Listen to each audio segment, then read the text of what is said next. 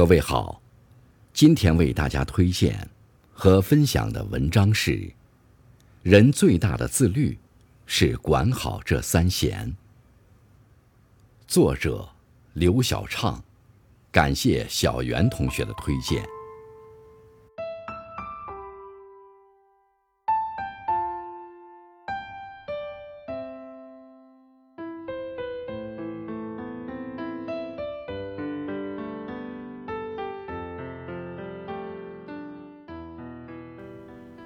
看过这样一句话：自律的意义，正是促使你约束自己，收敛和更改毫无节制的放纵。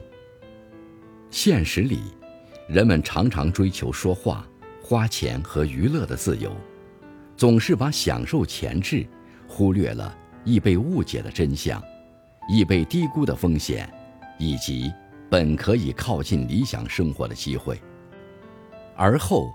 当放纵成为习惯，就很难收得回理智、踏实的积累和前行。唯有管理好自己，才能拥有与命运和时间抗争的能力，不慌张，不后悔。闲话不乱讲。热播剧《人世间》中有这样一个情节：周秉昆在离开木材厂后，经朋友介绍。进到酱油厂的出渣车间，因为条件比较差，工人总是胸前汗、扎针，背后冷风吹。刚退休的老工人还被查出了风湿性心脏病。工作一段时间之后，有一天，忽然发现车间内装上了传送带和电风扇，工友一时兴奋，便口无遮拦。领导们良心发现。终于体会到咱们的不容易了。周炳坤也跟着附和：“幸福啊，得靠咱们自己，从来没什么救世主。他们一天在办公室喝茶看报纸，怪不得报纸读得那么溜。”说完，还模仿起领导在会议上的讲话的样子。不料，领导刚好来到他们车间，吐槽被抓了个现行，尴尬到哑口无言。被狠批之后才知道，电风扇传送带是领导到处求人争取来的，而且还是他利用休息的时间亲自盯着安装的，一时间打脸到无地自容。尼采曾说：“不乱评价别人，不轻易对别人下判断，不在人后说闲话，少去想别人如何，这就是好人的做法。”有些时候，闲话不乱讲，也是对自己的一种保护。懂得在什么样的场合说什么样的话，更要明白什么样的话可说可不说。不把别人的事情当作谈资，也不把别人的经历说成笑话。没有人会禁封我们的言论，重要的是自己要把握好说话的分寸。过了可以被原谅的年纪，就不要再吃说话的亏了，因为大多的尴尬都因说话而起，多数的麻烦也因说话而生。适时保持沉默，才是对自己最大的负责。闲钱不乱花。一位受访者曾经讲过自己的故事：二十五六岁的那几年，在赚了很多钱之后。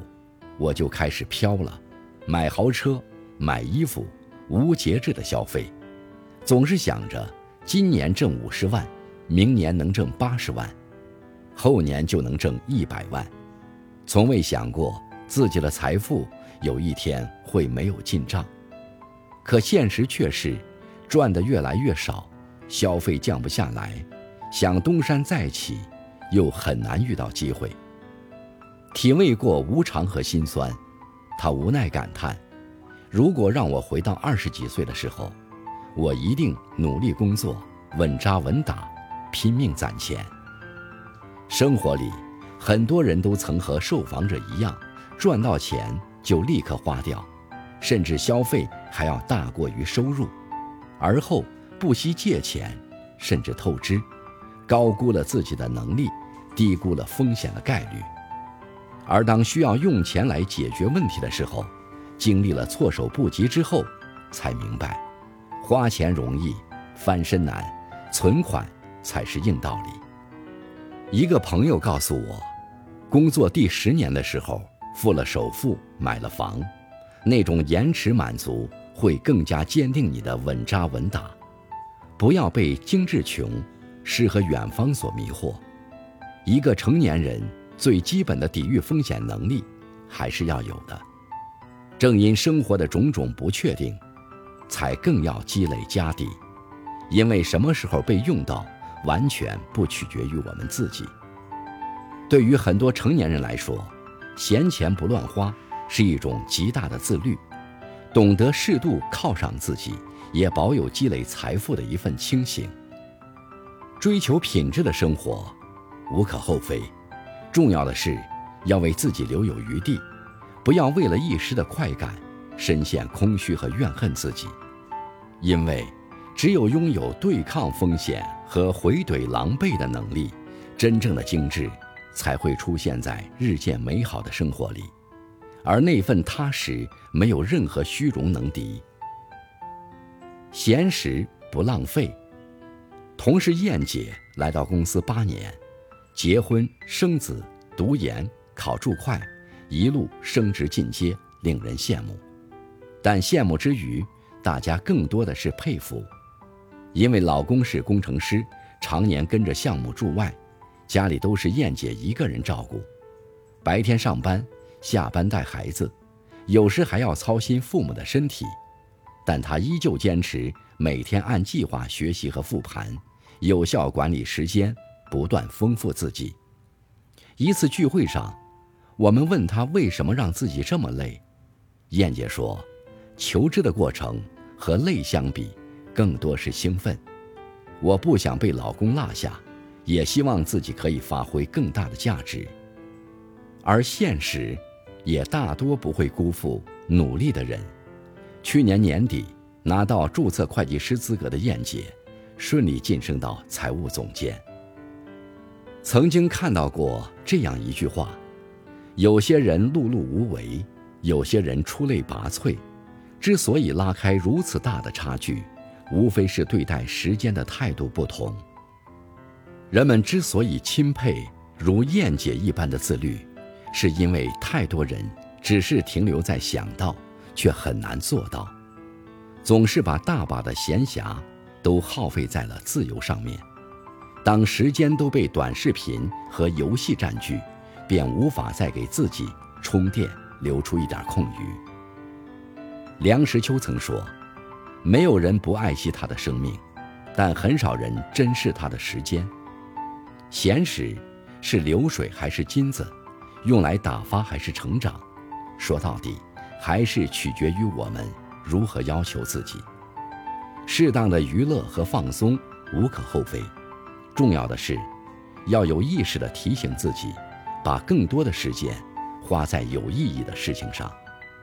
因为让时间发挥到它最大的价值，恐慌和焦虑才会随之减少，幸运和顺遂才会更偏爱自己。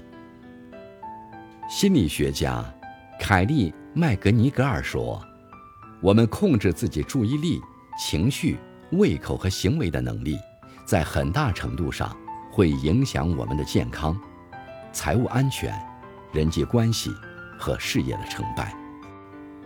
唯有学会收敛和自控，生活才会少些慌张，多些底气；少些烦恼，多些顺意。希望我们都能管理好自己。”闲话不乱讲，闲钱不乱花，闲时不浪费，懂得约束，更拥有自由。